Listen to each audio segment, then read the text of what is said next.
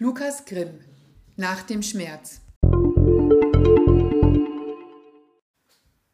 Man nehme eine traumatisierte, erfolgreiche Cellistin, einen abgewrackten Journalisten, eine skrupellose Zeitungsherausgeberin, ein paar ehemalige KGB-Mitarbeiter und Stasi-Spitzel, einen korrupten Verfassungsschutz, Berlin und Zürich sowie einen begnadeten Drehbuchautor und fertig ist ein erstklassiger Thriller.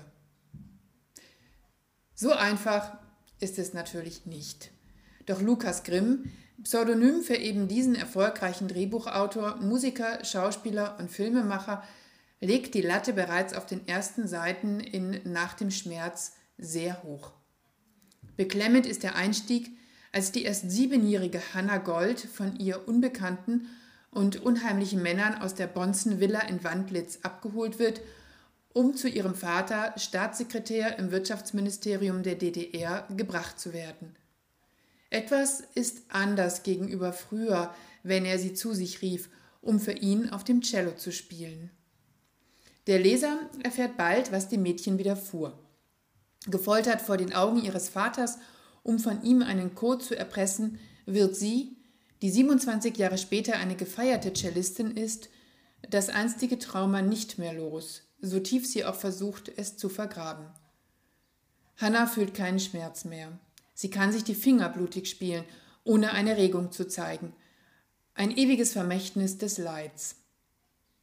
Diese vermeintlich zerbrechliche, schwer traumatisierte Frau ist nicht sympathisch. Sie ist eine Diva, unberechenbar bei Auftritten und gegenüber ihrem Publikum. Sie ist nicht die einzige Antiheldin des Thrillers. Genau genommen hat Lukas Grimm seine Geschichte mit lauter Antihelden besetzt. Denn Hannah Gold, die eines Abends ihren totgeglaubten Vater im Publikum entdeckt, gerät durch dieses Aufeinandertreffen in den Strudel ihrer Vergangenheit und trifft dabei auf David Berghoff, ehemaliger Kriegsreporter, gescheiterter Starjournalist und ohne einen gewissen Alkoholpegel im Blut nicht lebensfähig. Skrupellos und korrupt ist er, nur die große Story vor Augen, die ihn rehabilitieren soll.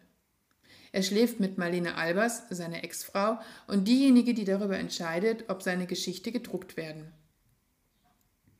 Er lässt sich von ehemaligen Agenten und Stasi-Spitzeln anheuern, um Hannah auszuhorchen. Denn sie alle sind auf der Jagd nach den Rosenholz-Dateien.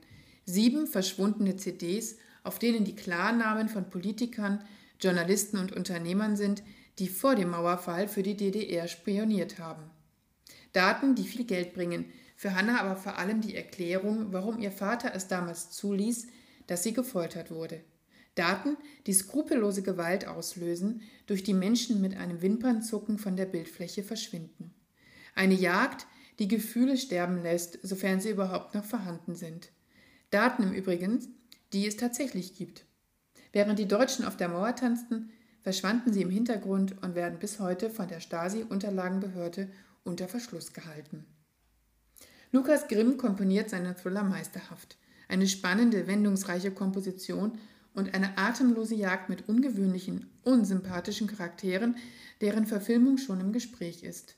Es passiert ganz selten, dass ein Autor auf der ersten Seite mit einem Spannungsmoment einsetzt, den er bis zur letzten Seite ohne einen Ausrutscher, ohne je zu straucheln, durchzieht. Chapeau!